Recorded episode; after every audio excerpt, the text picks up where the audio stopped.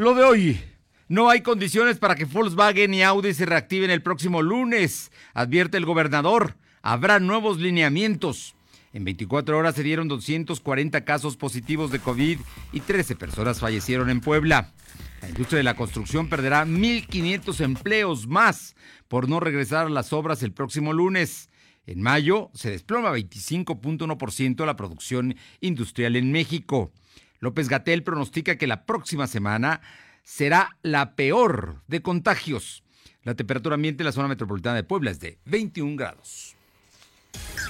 Lo de hoy te conecta. Hay bloqueos en el puente internacional. Está pidiendo el apoyo de la policía. Noticias, salud, tecnología, entrevistas, debate, reportajes, tendencias, la mejor información. Lo de hoy, Lo de hoy radio con Fernando Alberto Crisanto. Muy buenas tardes, muy buenas tardes. Es un gusto saludarle en este, sin duda, difícil jueves 11 de junio del 2020. Y le digo difícil porque han aumentado los números de contagios y el tema es que todo parece indicar que será la próxima semana la peor. Pero ya, se le vamos a dar los detalles en unos minutos más. Por lo pronto le agradecemos mucho a todos los amigos que nos acompañan en ABC Radio, aquí en la capital de Puebla, en el 1280, en la que buena de Ciudad Cerdán, 93.5, Radio Jicotepec en 92.7 y Radio Jicotepec en el 570. Y en mi gente, en Izúcar de Matamoros en el 980 y por supuesto a través de eh, en nuestro canal de YouTube LDH Noticias y en también en Facebook Live estamos en LDH Noticias, así es que todas estas plataformas para informarle y para darle todos los detalles de lo que estamos comentando el día de hoy. Y esta mañana el gobernador Barbosa verdaderamente sincero, habló de, la situación que se está guardando, de los problemas que incluso se están generando por toma de decisiones federales sin consultar a los gobernadores o por encima de los gobernadores y que bueno, se está construyendo una rivalidad innecesaria en momentos en los que lo que se requiere es la unidad. Por lo pronto, el día de hoy eh, eh, anuncia que habrá un nuevo decreto, que habrá nuevos lineamientos y que no hay condiciones para que las empresas de las industrias automotrices y de la construcción regresen el próximo lunes. Vamos a ver qué pasa. Son horas difíciles las que se están viviendo en este momento. Aure Navarro tiene todos los detalles. Muy buenas tardes, Aure. Buenas tardes, pues efectivamente este día se confirmó que en el estado de Puebla no hay condiciones para que las industrias automotriz y de la construcción retomen actividades el próximo lunes 15 de junio. Por ello, a más tardar mañana viernes, el gobierno del estado emitirá un nuevo decreto en el que exponga esta situación. El gobernador Luis Miguel Barbosa Huerta fue enfático este día en decir que el decreto solo va en función de advertir que no hay condiciones, debido a que la creciente de contagios está a la vista, pues ya rebasa los 200 positivos diarios, por lo que serán las empresas las que decidan así Fernando Auditorios y continúan con la intención de iniciar o no sus actividades el próximo lunes. Pero escuchemos cómo hizo el anuncio el gobernador del estado. Bueno, yo voy a emitir un decreto donde voy a, voy a decir que no hay condiciones para el regreso. Así de simple. Yo no voy a ser omiso. No voy a ser omiso. Pero ya observo yo el enrutamiento de empresas que van a empezar con actividades el día lunes. Pero yo, yo mañana emito un decreto sobre que en Puebla, en Puebla no hay condiciones para la reactivación de las industrias automotrices ¿sí? y la industria de la construcción. Pues ahí está la posición del gobernador, Aure muy contundente. Acabamos de ver el video, es lo que, lo que dijo esta mañana y lo dijo preciso. No soy omiso, no, no voy a dejar de decir lo que está sucediendo y por ello va a emitir un decreto el día de mañana. Así es, Fernando, como bien lo mencionas, como bien acabamos de escuchar al gobernador, pues también indicó este nuevo decreto, en este nuevo decreto será cuidadoso para evitar que se dé una confrontación social y reiteró que en su momento cuando la federación anunció que se podría dar apertura a estas industrias en Puebla, pues el gobierno del estado había advertido que este escenario no se podía dar, Fernando. Bueno, pues por lo pronto el asunto está así, pero hoy también se dieron los datos de por qué esta decisión, de por qué este escenario tan complejo donde Puebla está rompiendo récord de contagios. Efectivamente, les comento que en un solo día Puebla rebasó ya el máximo de personas contagiadas al llegar a los 240 positivos de coronavirus, de los cuales lamentablemente 188 son del área conurbada y de estos 181 corresponden tan solo al municipio de Puebla. Sobre el número de muertos en las últimas 24 horas se registraron 13 defunciones recientes, dando un total así de 646 personas que han perdido la vida por COVID-19 y con los 240 nuevos positivos, el Estado tiene ya un global a esta fecha de 4.604 personas que han contraído el virus del SARS en lo que va de la pandemia. Además, se tienen 465 muestras, Fernando, que están en proceso para desahogar los resultados en próximas horas. Así lo confirmó ese día el secretario de Salud, Humberto Uribe Telles, y reportó también que se tienen 137 municipios con uno o más casos de contagios de coronavirus, de los cuales 82 tienen casos activos. Y, el, y al último corte, pues indicó la autoridad que son 587 personas las que están hospitalizadas y de esas 163 están en terapia intensiva, Fernando. Pues ahí está, es una realidad, es compleja y es lo que se está viviendo en este momento. Estos datos duros que acabas de dar son precisamente los que están generando este escenario tan complejo porque además está el agravante de que continuarán y la próxima semana podrían aumentar. Así es, Fernando, pudiera darse aún más, es decir, el número de contagios podría mantenerse ya en una curva ah, por arriba de 200 positivos diarios. Entonces, por ello es que se tiene ese escenario hasta el momento en el estado de Puebla, donde la curva pues está a su máxima expresión, Fernando. Pero con 200 em, positivos diarios, estás hablando de que pronto colapsarías el sistema hospitalario eh, para atender COVID, tanto público como privado, ¿eh? Efectivamente, Fernando, incluso ese día, bueno, te comento que también la autoridad dio a conocer que tan solo el hospital de Cholula ya registra una ocupación del 67%, mientras que el hospital de traumatología y ortopedia del sector salud estatal eh, ya tiene una ocupación del 69%. Ese es el margen que se tiene por el momento, bueno, el servicio que se puede seguir dando, sabiendo que estos dos hospitales pues son los que están eh, teniendo la mayor carga de pacientes con coronavirus, Fernando. Bueno, pues ese es el tamaño del problema. Incluso el propio gobernador insistió, habló de que se está generando un ambiente de rivalización, es una polarización, digamos, la que se está dando, ¿no? Efectivamente, el escenario que enfrenta Puebla a días de retomar las actividades el 15 de junio, pues es de rivalización entre el Estado y aquellos diferentes sectores que pues mueven la economía en pequeño en el Estado. Y por ello es que está haciendo esta advertencia el gobernador de tomar conciencia pues en las familias para que dejen de salir a las calles y ataquen lo que son los diferentes decretos. Además, el gobernador destacó que está demostrado que las decisiones del Poder Federal sobre el achatamiento de la curva de contagio de coronavirus en este mes, pues simplemente no se han logrado, Fernando. Bueno, y el día de ayer le hicieron llegar a los gobernadores la propuesta de la Secretaría de Salud Federal en el sentido de que todo el país sigue la próxima semana en semáforo rojo. No, con lo que dijo hoy el gobernador, queda ratificado que Puebla la próxima semana seguirá en semáforo rojo, es decir, de alta, de alto riesgo en términos de contagios. Efectivamente, ese es el escenario que se está viviendo en, Puebla y que se prevé. Por ello es que sigue pues la alerta en que el estado de Puebla está incluido en ese semáforo rojo todo el país está en semáforo rojo. Hay muchos estados que sus propios gobernadores han tomado riesgos y algunos de ellos han empezado a abrir. Veracruz está abriendo restaurantes con el 25% de su capacidad. Estamos hablando de que en Quintana Roo ya están abriendo algunos hoteles, en la zona de Cancún y la Riviera Maya. Eh, estamos hablando de que hay gente que empezó a trabajar en Guanajuato, por ejemplo, y también en Aguascalientes y en Querétaro. Eh, poco a poco, Jalisco también se empieza a sumar y Nuevo León, pero hay, pero todos están en rojo. El, eh, en el caso de eh, el semáforo para la próxima semana, el único, el único estado de toda la República que está en naranja es Tamaulipas. Y el propio gobernador ya dijo el día de hoy que no importa que estén en naranja, él seguirá actuando como si estuviera en rojo. En fin, es, es, la realidad, la realidad que estamos viviendo en México, que cada día es más compleja. Muchas gracias, Aure. Gracias, buenas tardes. Vamos con mi compañera Nayeli Guadarrama, porque ella, ella nos va a comentar lo que dicen los empresarios. La situación es compleja, se cierran empresas, se pierden empleos. Cuéntanos, Nayeli.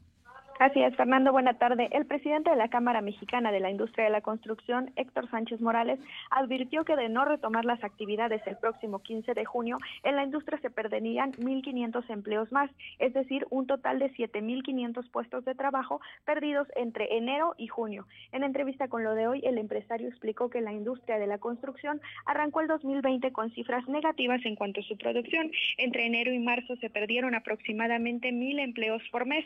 A partir de abril, la cifra de puestos de trabajo perdidos incrementó a 1.500 por mes. Esto quiere decir que si las actividades no se retoman el próximo 15 de junio, el sector de la construcción habría perdido hasta 7.500 empleos al cierre de junio. Esto debido a que la mañana de este jueves el gobernador Barbosa anunció que mañana emitirá un nuevo decreto que reitere que Puebla no, no existen las condiciones para que las industrias automotrices y de la construcción retomen las actividades el 15 de junio.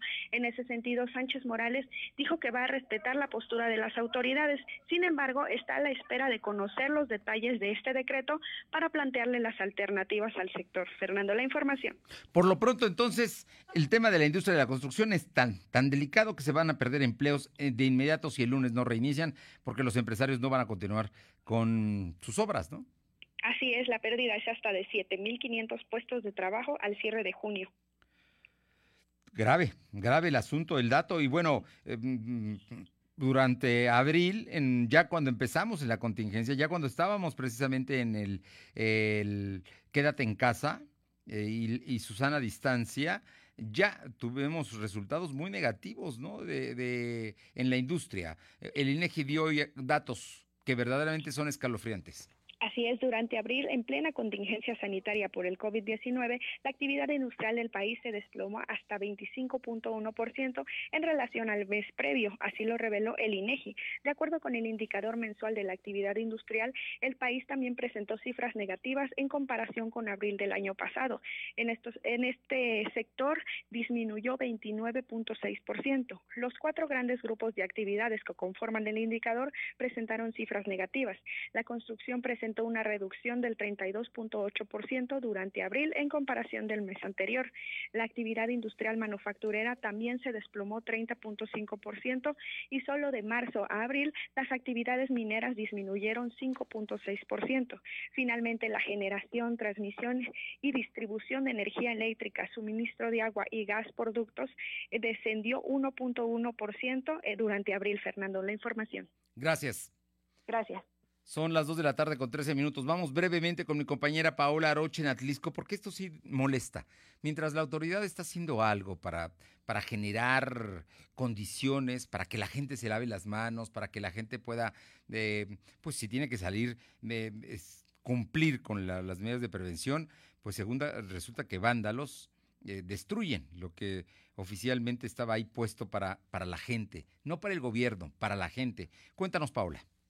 ¿Qué tal? Muy buenas tardes. Y sí, efectivamente, la mañana de este jueves y por segunda ocasión vandalizaron uno de los 25 lavamanos que se encontraba sobre la calle Independencia, justo a una calle del Zócalo de esta ciudad. Esta sería la segunda ocasión que se presenta un caso similar.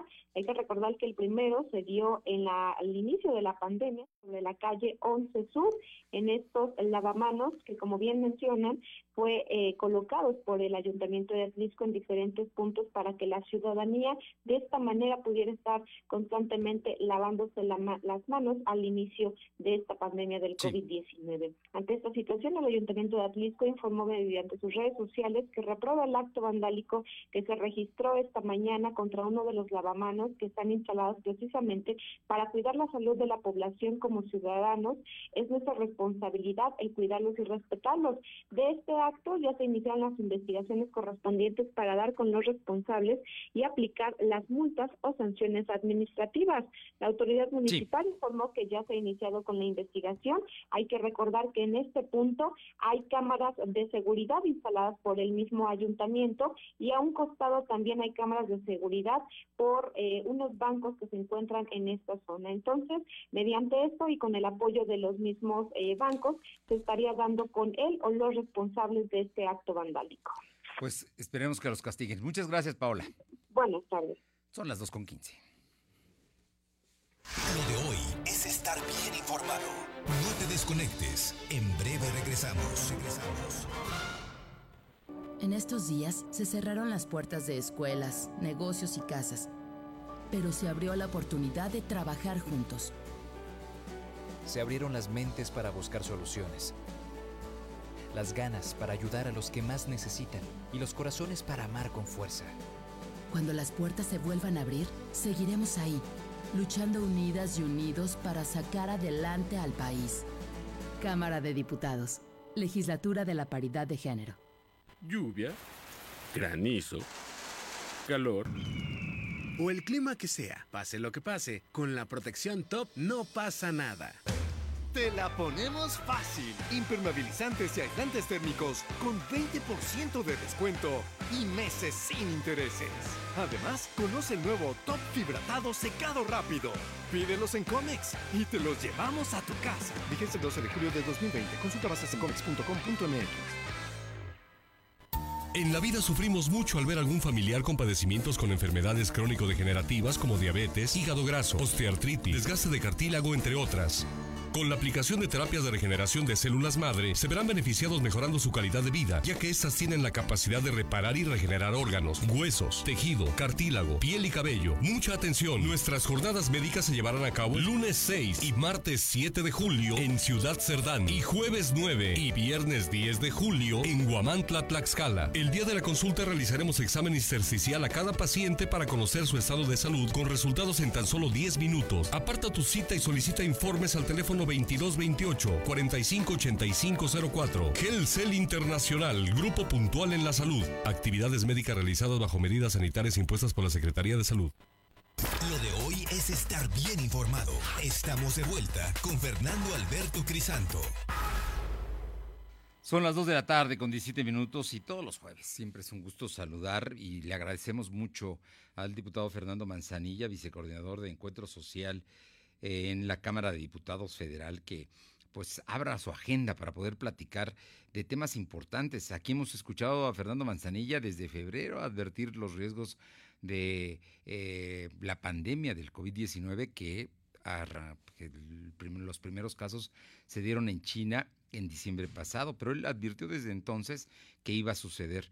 Y uno de los últimos datos duros que nos dio aquí y, que le agradecemos a Fernando Manzanilla fue cuando dijo que de acuerdo a estimaciones científicas, los momentos más complicados para Puebla se iban a presentar por ahí del 17 de junio. Y todo indica que así será. En todo este escenario tan complicado y tan difícil hay algo, Fernando, que es muy importante, que es buscar que nadie se quede sin comer. Y tú tienes una iniciativa que presentaste al Congreso. Muy buenas tardes, muchísimas gracias y platícanos de esto porque creo que es muy importante. Muy nuevamente, buenas tardes. Sí, Tocayo, buenas tardes a ti, al auditorio, desde luego. Pues eh, justamente por lo que tú hablabas, eh, eh, el tema este de, del COVID, pues es un tema que, que sigue creciendo, que seguirá creciendo, que no se irá pronto que si bien bajará seguramente después del mes de julio, empezará a bajar, pero pues que podrá tener, digamos, después segundas olas o terceras olas, ¿no? Entonces, hasta que no haya una cura una vacuna, vamos a vivir con eso y está generando verdaderos estragos. O sea, la crisis de salud está generando ya una crisis en la economía. También hemos platicado de eso aquí tú y yo muchas veces. Y esa crisis de la economía está generando pues condiciones en las que lo que sucede pues es que la gente no tiene recursos para lo mínimo, no tiene recursos para para eh, para la renta, no tiene recursos para la luz, para el gas, para el transporte y tampoco tiene recursos para la comida. Entonces, la gente tiene ya que estar eligiendo entre hacer una cosa u otra. Por eso, hace como 10 días, un poquito más, la, la Comisión Federal de Electricidad comentó que le había cortado ya la luz a 500 mil usuarios en México, en Puebla más de 30 mil, porque la gente está eligiendo o, paga la comida, o paga la renta, o paga la luz, o paga el gas, o paga el transporte. Entonces, eh, se han planteado muchas cosas en la parte nacional de qué es lo que hay que hacer, que es un ingreso fijo, universal para todo el mundo. Bueno, pues eso ojalá se dé, este, porque sí sería algo muy importante, pero mientras tenemos que empezar por lo básico. Lo básico es que tengamos una estrategia de distribución de comida que nos permita a tener lo elemental, que es poder comer. Eh, la gente va a decir que estoy exagerando con lo que te voy a decir ahorita, pero, pero estamos en una especie de economía de guerra, tocando. Sí. Y digo una especie de economía de guerra este, porque es una situación muy anómala, muy rara, muy difícil, y en las guerras, pues finalmente hay hambre, este, hay, hay muchas cosas que van sucediendo, y aunque parece increíble, ya, ya existe, digamos, entre nosotros eh, ya existía por la cantidad de pobres que tenemos en el país, pero se viene incrementando la cantidad, digamos, que tiene hambre y que no tiene que comer. Necesitamos hacer una estrategia que nosotros le estamos llamando aquí nadie se queda sin comer. Estamos planteando la estrategia en tres grandes rubros. El primero, el que apoyemos a los bancos de alimentos existentes o apoyemos a la creación también de nuevos bancos de alimentos donde estos no existan para que se puedan recibir mayores y mejores ayudas hay que establecer también, estamos proponiendo una línea de atención para que la gente que eh, quiera, digamos, acceder a alimentos pueda saber cuál es el banco de alimentos que tiene más cercano a ellos o a ellas.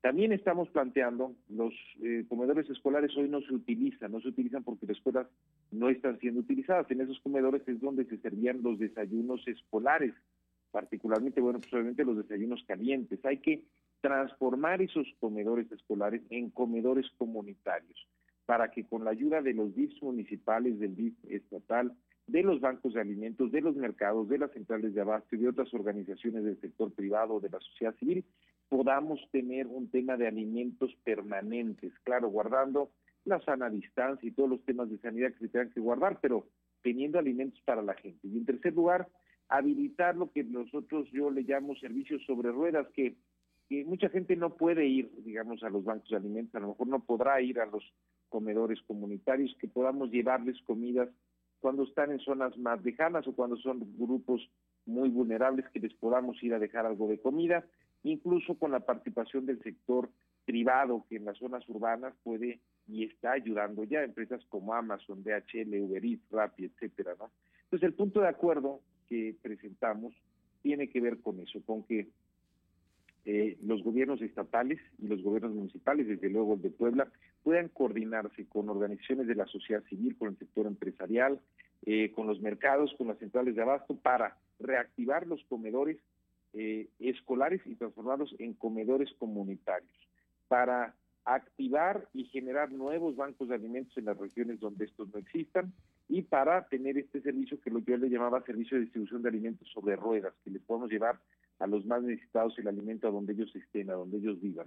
De eso se trata y bueno, pues nada más eh, redondear el tema con que, pues eh, eh, en la situación en la que estamos, no no quiero parecer que, que, le hago a, la bolita de cristal tocayo, pero en, en, el mes de abril se perdieron 12 millones de empleos de acuerdo a INEGI, eso es abril. Mayo ya concluyó, no tenemos los datos oficiales, pero se debe haber perdido un porcentaje importante. Estamos perdiendo esto no va a parar en los próximos semanas y en los próximos meses, o sea, las cosas no van a mejorar en la economía de repente en los próximos meses. Entonces, eh, antes de que tengamos que lamentarnos porque las condiciones de violencia comiencen a presentarse, necesitamos atender el tema de la alimentación de todos los poblanos y de todos los mexicanos. Aquí nadie se queda sin comer. Como bien dices, el, el problema ya hoy es delicado, pero cada día que pase se puede ir agravando más y para eso hay que advertirlo a tiempo y hay que tomar acciones a tiempo. se, va agravando cada vez más y déjame que te doy eh, otro otro dato de eso, de acuerdo a las cifras de los bancos de alimentos de México, que es la organización que agrupa a todos los bancos, una tercera parte del alimento que se produce en México se desperdicia, equivale a 38 toneladas por minuto si utilizáramos todo eso estaríamos alimentando a 25 millones de mexicanos. Es decir, no estamos nada más pensando en, decir hay que destinar dinero. No, no solo se trata de eso, se trata de utilizar de manera mucho más eficiente los, los alimentos, que los alimentos no se desperdicien desde la fase de producción hasta la fase final de consumo, que tengamos un tema de conciencia general. Si tú tienes un poquito más de alimentos y hay gente en tu colonia que no tiene, que tú puedas donarles un poco que, que, generemos estas cadenas de solidaridad para que con los recursos que existen en la sociedad, sin necesidad de estar pidiendo a los gobiernos necesariamente, que ellos utilicen también sus presupuestos que ya tienen autorizados para eso, que con esos recursos podamos atender y resolver de manera prioritaria el asunto de la alimentación.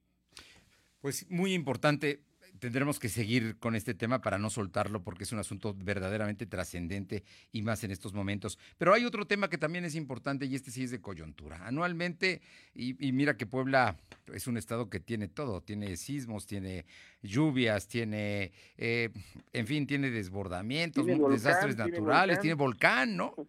Tenemos todo. Oye, pero precisamente están ahorita, se está regularizando la temporada de lluvias. Y bueno, es importante que haya medidas, más medidas preventivas de protección civil para evitar desgracias que se pueden dar en cualquier momento. A ver, la temporada de lluvias ya llegó, es la temporada también de huracanes y es la temporada en la que eh, pues siempre tenemos fenómenos hidrometeorológicos. En este momento es todavía más grave, Tocayo, porque estamos en una situación de una crisis de salud al mismo tiempo. Quiere decirte, sirve también para que lo comente yo con tu auditorio, en estos momentos que vamos a tener lluvias, hemos tenido en la ciudad de Puebla granizadas, vamos a tener vientos, va a haber muchos cambios de temperatura, la gente se tiene que abrigar. Lo peor que nos puede pasar en este momento es caer enfermos porque bajan nuestras defensas y justamente el COVID, donde, digamos, pues tiene más posibilidades de poder crecer o de infectar o de crecer en una persona es, cuando la gente tiene las defensas bajas. Entonces, en primer lugar, la gente tiene que abrigarse y tiene que cuidarse. Después, hay que recordar pues que Puebla es un estado donde existe una cantidad enorme de municipios, 133 municipios, que son todos los años susceptibles de riesgos de pues, lo que llamamos riesgos de fenómenos hidrometeorológicos, fundamentalmente en la zona de la Sierra Norte, Sierra Oriental, que han sido las más afectadas, pero no son las únicas. Si nos vamos al año, por ejemplo, 2016, Puebla fue el estado más afectado en lluvias severas e inundaciones con pérdidas de más de 2 mil millones de pesos. A veces no solo son pérdidas económicas, hay pérdidas humanas. Tú viviste conmigo en aquel entonces desde los medios en, en, el año de 1999 cuando se vinieron las terribles lluvias en aquel entonces. Allá en Veracruz, en la zona de Teciutlán, ¿no? Que hubo deslaves. En Teciutlán hubo un, un, deslave que acabó con toda una colonia que se llamaba La Aurora y que cerca de 600 gentes fallecieron. Entonces, tenemos el riesgo, eh, que siempre tenemos de riesgos de pérdidas de vidas, de riesgos de pérdidas económicas y ahora todavía peor, tenemos el COVID y necesitamos cuidarnos todos porque no pueden bajarnos nuestras defensas. Por eso lo que, lo que nosotros planteamos eh, son cuatro puntos en general, que eh, eh, los gobiernos municipales y estatales, en este caso fundamentalmente los municipales, pudieran hacer un esfuerzo especial o y desasolve en la mayor cantidad de puntos críticos, digamos, que, que existan, digamos, en los municipios del, del Estado. En segundo lugar, eh, una campaña de concientización donde la gente no esté tirando basura en las calles y que evitemos la concentración también de desechos sólidos en desagües, alcantarillas y demás cosas.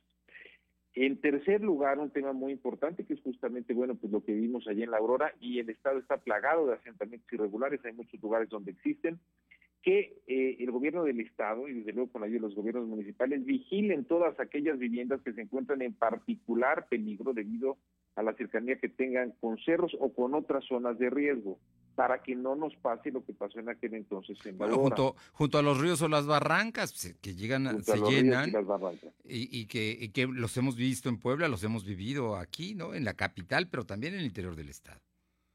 Y en cuarto lugar, tenemos que preparar, tenemos que estar listos en la preparación ya de albergues con protocolos para que tengamos medidas preventivas de higiene y sana distancia y después, si llegamos a tener albergues como los hemos tenido en distintos momentos, digamos, de, crisis eh, de lluvias y de, desastres de este tipo, no tengamos después que es que no están previstos y entonces en medio de la crisis del COVID tengamos ahí los focos de contagio como han sucedido en otros países donde están juntando de repente a los migrantes y se convierten en focos de contagio por el hacinamiento que hay. Entonces, necesitamos preparar los albergues, pero con protocolos ya pensando en el COVID. Esos son algunos puntos, están muy enfocados a las entidades federativas y a los municipios. Y eh, eh, en la parte general, no va en el punto de acuerdo, porque los puntos de acuerdo van dirigidos a autoridades, pero en la parte general, esto sí te toca a ti, me toca a mí, nos toca a todos, necesitamos cuidarnos, cuidar, digamos, los cambios de temperatura, abrigarnos, porque está llegando desafortunadamente la parte más crítica de la pandemia justamente en la época de lluvias. Y eso pues es todavía más riesgoso porque las defensas de la gente que se enferma de una gripe normal, pues eso puede ser consecuencia de ser un, eh, pues un foco de cultivo para otro tipo de cosas como puede ser el propio COVID. Pues, eh, Tocayo, creo que es muy importante todo esto que nos mencionas. Por supuesto, lo de aquí nadie se queda sin comer, pero el tema, el tema que además es anual y es periódico que nos toca, que son las lluvias, y, hoy que se están eh, pues advirtiendo de una serie de, de eh, los precisamente las grandes eh, ciclones y los vientos fuertes que se están desatando nos tienen precisamente nos obligan a, tomar cuidado tanto al gobierno como a la sociedad. Claro, efectivamente, Tocayo.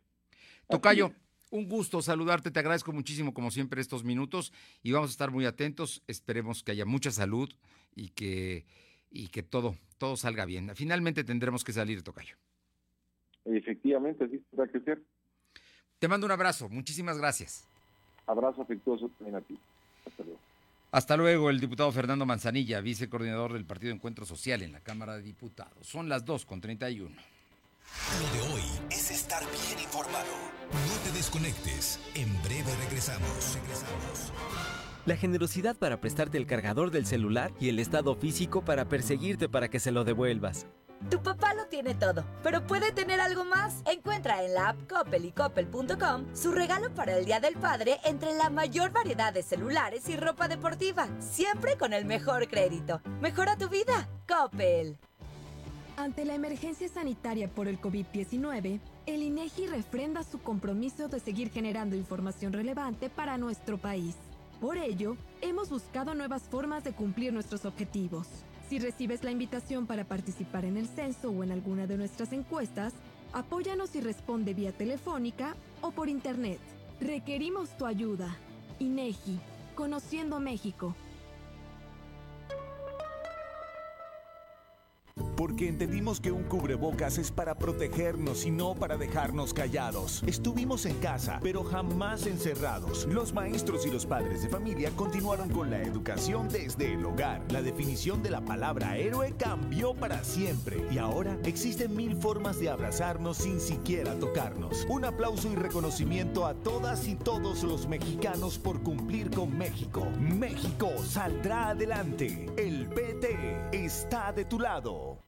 En la vida sufrimos mucho al ver algún familiar con padecimientos con enfermedades crónico-degenerativas como diabetes, hígado graso, osteoartritis, desgaste de cartílago, entre otras. Con la aplicación de terapias de regeneración de células madre, se verán beneficiados mejorando su calidad de vida, ya que estas tienen la capacidad de reparar y regenerar órganos, huesos, tejido, cartílago, piel y cabello. Mucha atención, nuestras jornadas médicas se llevarán a cabo lunes 6 y martes 7 de julio en Ciudad Cerdán y jueves 9 y viernes 10 de julio en Guamantla, Tlaxcala. El día de la consulta realizaremos examen intersticial a cada paciente para conocer su estado de salud con resultados en tan solo 10 minutos. Aparta tu cita y solicita informes al teléfono 2228 458504. Gelcel Internacional, Grupo Puntual en la Salud. Actividades médicas realizadas bajo medidas sanitarias impuestas por la Secretaría de Salud. No tenemos nada de confianza, absolutamente nada de confianza en salir. Sabemos que en cualquier momento nos podemos contagiar. Eh, la psicosis está terrible, cada vez más muertes. No, no, no, está terrible. Así que miedo lo tenemos al mil. Estamos paranoicos ya. Lo de hoy eres tú. Tu opinión nos interesa. Deja tu mensaje vía WhatsApp al 2223 2375 83. Comparte tus imágenes y tus reportes por Telegram al 2223 2375 83. Lo de hoy es estar bien informado. Estamos de vuelta con Fernando Alberto Crisanto. Bien, vámonos a ir rápidamente. En este momento vamos a dar la despensa. La despensa contribuyendo a tu economía, lo de hoy noticias y el chalán de la central te regalan una despensa. Mándanos de inmediato tu recomendación en Facebook, un like y envía la captura de pantalla al WhatsApp 22 23 23 75 83 con tu nombre completo, tu dirección y el chalán te llevará la despensa hasta tu casa. Cuida tu salud y la de tu familia. Yo me quedo en casa. Además, sabes que el número telefónico para comprar las despensas son eh, es el 22 23 79 0101, 22 23 79 0101. Hay tres eh, diferentes despensas, la de 285 pesos básica, pero que trae todo, trae proteínas, verduras, frutas, la de 385 que es más grande como la que hoy vamos a regalar y la de 885 pesos que es una verdadera gran, gran despensa de más de 20 kilos de producto. Así es que la posibilidad ahí la tiene para que lo podamos hacer. Le agradecemos mucho los saludos a José Carlos Cortés que nos manda un saludo por Facebook desde Ciudad Cerdán. Muchísimas gracias. Vámonos ahora con la información que tiene mi compañera Nayeli Guadarrama. Nayeli, platícanos, la Secretaría de Educación Pública mm, genera una línea, una plataforma para que los padres de familia puedan consultar las calificaciones de sus hijos. Así es, Fernando. La CEP habilitó una plataforma para que los padres de familia puedan consultar las calificaciones de sus hijos sobre el atípico ciclo escolar 2019-2020 que acaba de concluir. La boleta escolar se puede consultar a través del Sistema de Información y Gestión Educativa en la página oficial para consultar la boleta escolar. La página oficial para consultar la boleta escolar es www.siget.cep.gov.mx. Lo de hoy sería la tarea de revisar si la plataforma funciona y se pudo corroborar que sí lo hace correctamente en el estado de Puebla. Al ingresar a la página, los padres de familia tienen que acceder a la opción alumnos y posteriormente insertar la curva del estudiante. De esta fácil manera, los padres de familia pueden consultar las calificaciones de sus hijos sin ningún problema, Fernando. Bueno, pero todavía no terminan. Los maestros todavía tienen hasta la próxima semana, según entiendo, ¿no? El 17, creo, para entregar las calificaciones. Eh, en algunos casos sí, porque hay que recordar que este viernes 5 de junio se terminaron las clases online en la modalidad Aprende en Casa. Bueno, o sea que eh, estaremos pendientes porque para que, pero ya está la plataforma, que es lo importante, ya los papás sabrán si ya los niños salieron o no, los jóvenes, y, conocer precisamente cómo le va, ¿no? Así es, Fernando, ya está habilitada. O sea que está abierta. ¿Cuál es la dirección, Nayeli? Es www.cigep .c.gov.mx. A ver, se lo vamos a deletrear. Es S I G E D. E D, exactamente. SIGED. S I G E D punto Así es. Y ahí entra uno y ahí le va dando cómo seguir para llegar precisamente a la calificación. Ingresas a la página, tienes que acceder a una opción que dice alumno y posteriormente te pide insertar la CUP del estudiante y ya te... Te sale la, calificación. No está nada difícil, ¿no? Yo creo que para muchos papás este, esto antes no lo conocíamos, la verdad. Los papás iban especialmente por las boletas de calificaciones y a veces ni siquiera eso, porque ya los reprobaban a los niños, pero bueno, hoy cambian las cosas. Oye, cuéntanos, en abril el tránsito de pasajeros en el aeropuerto se cayó. Así es. En este abril, el tránsito de pasajeros nacionales e internacionales en el aeropuerto Hermanos Cerdán de Huejotzingo, Puebla, disminuyó casi 89% en comparación con el mes anterior, según las cifras de la, cifras de la estadística operacional emitidas por la red de aeropuertos y servicios auxiliares. Durante el mes de abril, el aeropuerto de Puebla registró solo 5.251 pasajeros, cantidad que se desplomó 88.9% en relación a los 47.000 1.701 contabilizados durante marzo de este mismo año. O sea que se cayó el 90% de usuarios. 89%. no, es el 90, 88.9, estás hablando de 1.1. Estamos hablando ya para cerrarlo en, el 90%. O sea, 9 de cada 10 que viajaban dejaron de hacerlo en el aeropuerto. Así es. Se puede observar pues que, la, pandemia del coronavirus afectó eh, ahora sí que los vuelos en el aeropuerto. Grave, terrible esto. Una más, un ejemplo más de cómo se está afectando la vida y la economía, sin duda. Así es, Fernando, se registraron hasta 42 mil vuelos menos. Ay, ay, ay, qué cosas. Muchas gracias. Gracias, Fernando, buena tarde. Son las 2 de la tarde con 38 minutos. Vámonos con Alma Méndez, porque ella platicó el día de hoy con el diputado Juan Pablo Curi, eh, porque, bueno, pues está exhortando a que les den los recursos que prometieron a las personas que gestionaron créditos. ¿No es así, Alma? Así es, Fernando, muy buenas tardes a ti y a todo nuestro auditorio de lo de hoy. Pues como bien comentas, el diputado local y presidente de la Comisión de Desarrollo Económico en el Congreso Estatal, Juan Pablo Curi Carballo, exhortó al gobierno estatal y municipal a agilizar la entrega de créditos y apoyos a los ciudadanos a fin de ayudar a los generadores de empleo. Y esto es que después de que el gobernador Luis Miguel Barbosa Huerta emitiera un nuevo decreto, bueno, emitirá un nuevo decreto este viernes para aplazar el regreso de la industria automotriz y de la construcción el próximo 15 de junio, como se había previsto, luego de que este jueves existe, bueno, nombrara que son 240 contagios por COVID-19. Y es que el legislador destacó el interés del sector económico poblano para coadyuvar en el combate al COVID-19 y por cumplir con todos los mecanismos para prevenir contagios. Señaló que es urgente eh, parar este tipo de, contagios siguiendo los protocolos para el cuidado de la salud y con la colaboración esencial de los ciudadanos y de los empresarios para cumplir con las normas sanitarias. La información, Fernando. Bueno, pero lo que necesitan es también dinero, ¿no? Y lo, es lo que no hay. No hay, no hay préstamos, no está llegando los recursos, en fin, la situación se vuelve muy compleja. Oye, y rápidamente cuéntame, los diputados están preocupados por el tema de, de la contaminación del río Atoyac. Así es, Fernando, comentarte que legisladores locales aprobaron un exhorto para que la Secretaría de Medio Ambiente, Desarrollo Sustentable y Ordenamiento Territorial del Estado, así como la Comisión Estatal del Agua y Saneamiento del Estado de Puebla, para que se realicen las gestiones necesarias ante la Comisión Nacional del Agua en Puebla en el ámbito de sus atribuciones, se realicen las inspecciones a las empresas que efectúan descargas en el en el río Atoyac. Y bueno, esto con el objetivo de verificar que sus plantas de tratamiento estén operando dentro de la norma eh, de aguas residuales o de lo contrario en la supervisión sancionar a aquellas que incumplan con la normatividad. Y es que señalaron que esta medida garantiza la, la, la preservación del medio ambiente y los recursos naturales, luego de que muchas de las empresas llevan a cabo las descargas residuales a ríos y barrancas para terminar con la contaminación, tras no existir un control efectivo de tratamiento del agua residual que garantice, eh, bueno, pues la contaminación en todas estas zonas. La información, Fernando. Gracias. Seguimos al pendiente. Vámonos con mi compañera Aure Navarro para que nos platique, porque el gobierno del estado ha gastado 1.100 millones de pesos de su presupuesto. No ha recibido un solo peso de la federación. Eso es importante subrayarlo. Son recursos propios porque la federación, pues como que se da la media vuelta y no le ha mandado nada al Estado para atender el tema del COVID. Pero de esto, la mayor parte lo ha gastado salud en equipo y laboratorios, que era lo que les hacía falta, aunque son hospitales, algunos de ellos federales. Cuéntanos, Aure.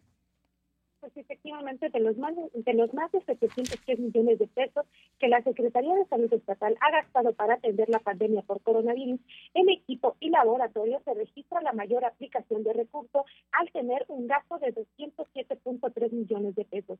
Es importante precisar que para atender la pandemia por coronavirus, el gobierno del estado de Puebla confirmó hoy y dio a conocer que ha erogado más de 1.145 millones de pesos al corte tan solo del 5 de junio. Y ya de acuerdo al portal de transparencia estatal que fue abierto hoy, que en un periodo de marzo a mayo en la cartera de salud se han destinado recursos en 20 conceptos. Tan solo por equipo médico y de laboratorio se muestra una inversión de 207 millones de pesos gastados en ventiladores para adulto y pediátrico, ventilador de traslado, monitores de signos vitales, camas de terapia intensiva, así como de posiciones y camas de aislamiento. Destaca también la adquisición de medicinas y productos farmacéuticos que van desde las soluciones salinas y medicamentos para pacientes con coronavirus, con una inversión de 37 millones de pesos, mientras que para prendas de protección de personal que atienden a pacientes con COVID, se involucra desde lentes especiales, gogles con ventilación directa, batas estériles y overoles, el gasto ha sido de 46 millones de pesos, Fernando. Bueno, pues ahí están y todo lo puede consultar usted lo que quiera saber en www.transparenciacovid19.puebla.gov.mx. Efectivamente, esa es la liga que está abierta para los poblanos para que se puedan consultar ahí los gastos que el gobierno del estado pues ha tenido hasta el momento o al menos al corte del 5 de junio donde se presentan eh, las diversas cifras que se han gastado para atender la pandemia por coronavirus, Fernando. Gracias, Aure. Gracias, buenas tardes. Son las 2 de la tarde con 43. El pico de contagios de COVID-19 en el país se registrará la próxima semana, mientras que la epidemia permanecería en algunas zonas en octubre y una posible segunda oleada se registraría hacia finales del año. Esto pronosticó el subsecretario de Prevención y Promoción de la Salud, Hugo López Gatel. Empezamos en febrero, dijo, terminaremos en octubre y podríamos decir que a mitad de junio estaremos a la mitad del eh, conjunto de curvas epidémicas dijo el funcionario, es decir, la próxima semana será la más delicada para las epidemias y para los contagios. Eso se lo dijo a la agencia EFE, ojo, no se lo dice a periodistas mexicanos, sino a periodistas españoles. El encargado de liderar la lucha contra la enfermedad en, en México explicó que en otras naciones tan grandes como nuestro país, la epidemia eh, se segmentó por territorios, por lo que no se puede establecer un solo pico en casos, aunque eh, calculó que un punto intermedio será a mitad de junio, es decir, la próxima semana, esta y la siguiente. En ese sentido, detalló que ciudades como Tijuana ya muestran un descenso en las cifras de contagios, mientras que otras, como Monterrey, todavía están en ascenso y podrían declarar el fin de la epidemia hasta mitad de octubre. Ojo, con la posibilidad de que haya un mm, rebrote al término del año. Es lo que ya está diciendo López Gatel, con lo cual fracasó la estrategia que nos habían anunciado. Vamos a Tlisco con Paola Aroche para que nos comente por qué hoy es día de Corpus Christi, hoy es día de, de los Manueles. Saludos a todos los Manueles y las Manolitas también. Un, fuerte abrazo. Pero también dicen que es el día de las mulas. Allá en Atlisco, ¿cómo lo celebran, Paola? Buenas tardes y comentarte que aquí en Atlisco se celebra de manera muy peculiar elaborando la famosa jeripa, que es un dulce tradicional del municipio de Atlisco, que al paso de los años pues, ha dejado de realizar y también corre el riesgo de extinguirse. Este dulce es una especie de budín color rosa que se sirve en una cazuelita de barro con ajonjolín encima y es originaria de Atlisco. Se sirve todo el mes de junio, pero principalmente el jueves, día de Corpus Christi. Algunos de los, de los ingredientes que se utilizan para realizarla son la leche, harina de arroz, yemas de huevo y el ingrediente principal que es el toque de agua de azar, la cual da un sabor y un olor muy especial. Las personas mayores relatan que las gripas tienen significado religioso. Empieza con J que es el nombre eh, con el nombre de Jesús, mientras que el tono rosado de este dulce es por el cuerpo rosa de Cristo. Desafortunadamente son pocas las personas que actualmente continúan elaborando la famosa jeripa, en su mayoría son personas de la tercera edad. Jeripa, qué rico, ¿verdad? Y qué lástima que ya no haya más y que se vayan perdiendo estas tradiciones. Pues sí, desafortunadamente así se, se da a conocer. Podemos ver, por ejemplo, en algunas casas, en lo que es la entrada, que las personas están eh, vendiendo estas jeripas, como se mencionaba en, la nota, en una ollita de barro, y que es muy tradicional venderlo de esta manera. No, es muy rico. Y es bastante rico, efectivamente. Pocos conocen que es originario de aquí del municipio de Atlisco y algunos eh, que son que llegan de otros lugares pues preguntan qué es la jeripa, hasta que la prueban es cuando les dan una explicación de lo que en sí es la jeripa, cómo es que se prepara y se van con ese buen sabor de boca. Jueves de Corpus, jueves precisamente de jeripa. Muchas gracias, Paula. Buenas tardes. Se me antojó. Son las 2 de la tarde con 47. Lo de hoy es No te desconectes. En breve regresamos. Regresamos. En la temporada de lluvias, tu seguridad y la de los tuyos es lo más importante. El viento extremo y las grandes cantidades de agua reblandecen la tierra, arrastran objetos, provocan inundaciones y desbordan ríos y lagos. Infórmate y atiende las indicaciones oficiales. Ten a la mano un kit de emergencias, ponte a salvo. Y sobre todo, no intentes cruzar ríos, arroyos o pasos a desnivel. Con agua trabaja 24 horas al día por ti. Ayúdanos a protegerte. Gobierno de México. Arranca el calor con fuertes temperaturas y humedad para agotar a Carla. Pero Carla no se deja vencer y pone su aire acondicionado con tecnología inverter para ahorrar energía. Se le ve fresca y ganó. Entra a coppel.com o a tu app Coppel y gánale al verano estrenando lo mejor en aires acondicionados, coolers y ventiladores. Con tu crédito Coppel es tan fácil que ya lo tienes. Mejora tu vida. Coppel. Lo de hoy radio con Fernando Alberto Crisanto. La información y tendencias que debes conocer. De lunes a viernes, de 2 a 3 de la tarde, por frecuencia o por internet www.lodehoy.com.mx. En la vida sufrimos mucho al ver algún familiar con padecimientos con enfermedades crónico-degenerativas como diabetes, hígado graso, osteoartritis, desgaste de cartílago, entre otras. Con la aplicación de terapias de regeneración de células madre, se verán beneficiados mejorando su calidad de vida, ya que estas tienen la capacidad de reparar y regenerar órganos, huesos, tejido, cartílago, piel y cabello. Mucha atención, nuestras jornadas médicas se llevarán a cabo lunes 6 y martes 7 de julio en Ciudad Cerdán y jueves 9 y viernes 10 de julio en Guamantla, Tlaxcala. El día de la consulta realizaremos examen intersticial a cada paciente para conocer su estado de salud con resultados en tan solo 10 minutos. Aparta tu cita y solicita informes al teléfono 2228 458504. Gelcel Internacional, Grupo Puntual en la Salud. Actividades médicas realizadas bajo medidas sanitarias impuestas por la Secretaría de Salud. Ahora, los apoyos sociales a adultos mayores, a las personas con discapacidad permanente y las becas a los estudiantes son derechos garantizados en la Constitución. También la atención médica integral y gratuita. No son concesiones ni prebendas. Con la reforma aprobada por el Senado, las y los mexicanos más vulnerables estarán más protegidos y tendrán un mayor acceso a la educación, la salud y el bienestar. Senado de la República, cercanía y resultados. Lo de hoy es estar bien informado. Estamos de vuelta con Fernando Alberto Crisanto.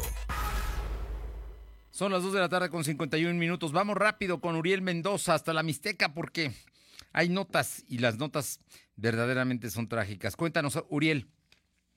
¿Qué tal, Fernando? Muy buenas tardes. Buenas Te saludo con el gusto de siempre. Balearon a un padre y un hijo en Atencingo. Uno de ellos perdió la vida. Se confirmaron los hechos ya en la última hora. Esto da, por supuesto, del crecimiento de la violencia que va al alza en la región mixteca, en el caso más reciente de estas dos personas, donde fueron identificados como el padre e hijo.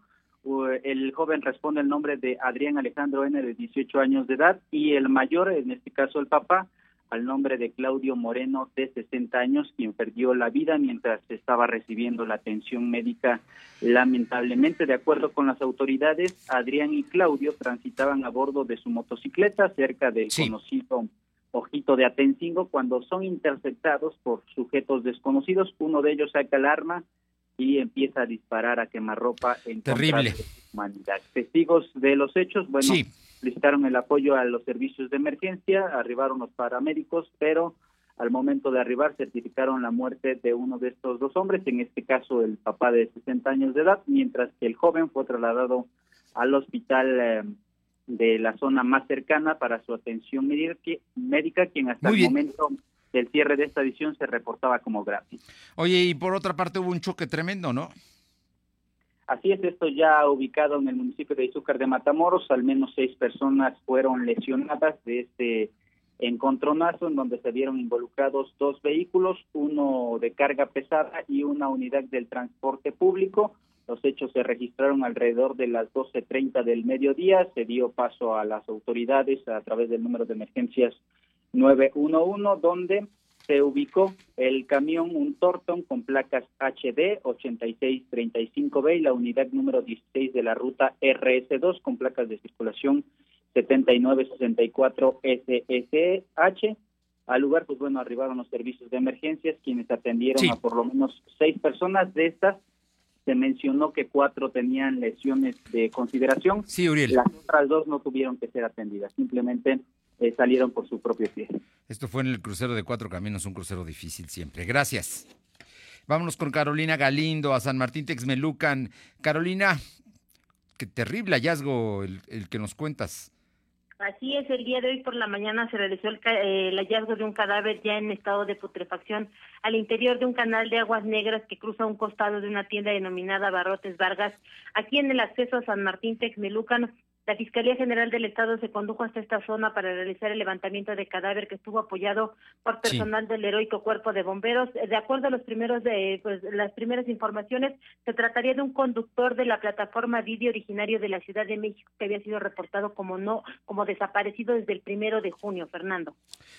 Pues mira, nada más desaparecida y hoy se encuentra su cadáver en las aguas negras de Texmelucan. No, no, no. ¿Qué te digo? Y además mujer, puede ser un feminicidio, ¿no? Es hombre, es ah, hombre. es hombre, es hombre. Sí, es hombre. Bueno, de todas maneras, lamentable también. Gracias, Carolina. Muchas gracias, un abrazo. Paola Roche, vamos hasta Atlisco, eh, el, porque están convocando a una marcha, una segunda marcha para pedir que eh, renuncie el presidente López Obrador. Y es que ha sido a través de las redes sociales aquí en el municipio de Atlisco que se ha comenzado a invitar a la ciudadanía a participar en esta denominada Segunda Caravana Móvil México contra el presidente de la República, Andrés Manuel López Obrador. En la invitación se menciona que será el próximo 14 de junio, este domingo 14 de junio, en punto de las 10 de la mañana y estarán partiendo esta caravana de la gasolinera Vista Hermosa.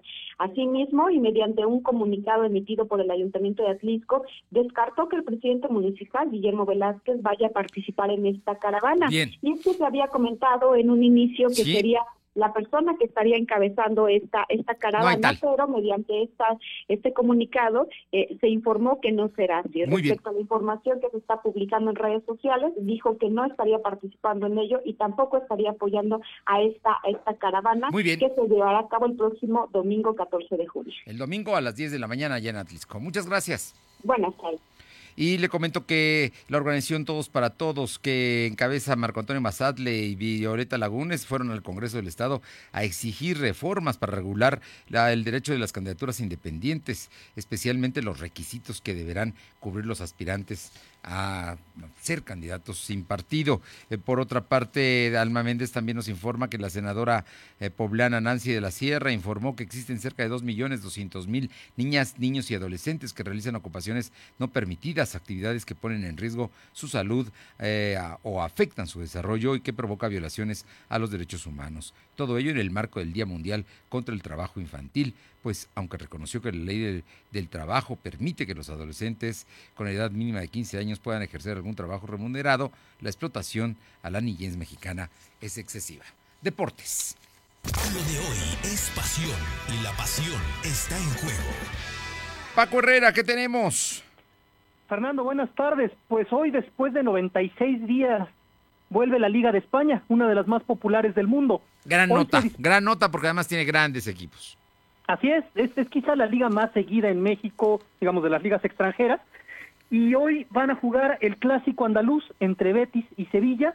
Y hay que recordar que en el Betis juegan los mexicanos Andrés Guardado y Diego Lainez, aunque el primero es quien realmente tiene más participación. Arrancan con la fecha 28, así que faltan 11 partidos y Barcelona apenas aventaja a Real Madrid con dos puntos. Así que, la liga está muy pareja. muy, muy pareja. Muy bien. Oye, y ayer eliminaron al Puebla. Así es, en medio de la polémica, Puebla cayó 4-1 con el Pachuca, pero se dieron las protestas. De hecho, Puebla y Chivas, el otro equipo que eliminaron ayer en el Clásico Nacional ante el América, exigen que se repitan los partidos luego de los problemas provocados por un delay o retraso en el videojuego, ocasionado al parecer por la diferencia en la velocidad de la conexión de Internet. Bueno, pero de todas maneras no le fue bien al Puebla. No, no, cayó ayer contra, contra Pachuca, 4-1, no dio mucha pelea. El juego se interrumpió por 40 minutos. Antes América le ganó 3-2 a Chivas y ya se repitieron partidos a lo largo de la temporada regular por este tema. Entonces, en una de esas procede la, la reclamación del Puebla. Mira, perdió y vámonos a otra cosa ya, ¿no? Ya, finalmente ya no se pudo.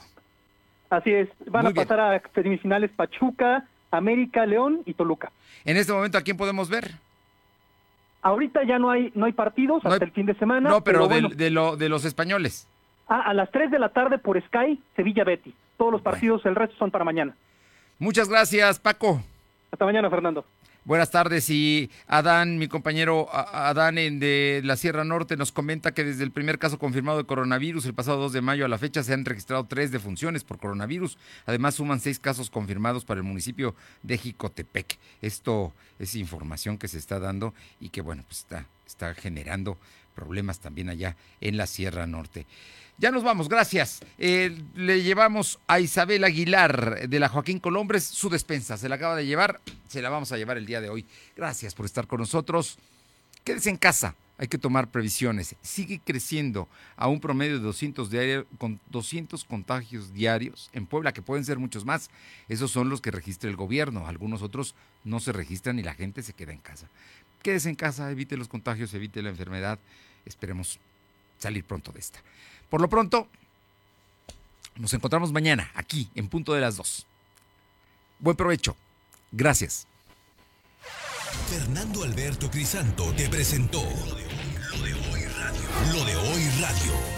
Te esperamos de lunes a viernes, de 2 a 3 de la tarde por esta frecuencia, en la cobertura más amplia a nivel estatal. Y síguenos en internet www.lodehoy.com.mx y en nuestras redes sociales como arroba LDH Noticias. Lo de hoy Radio.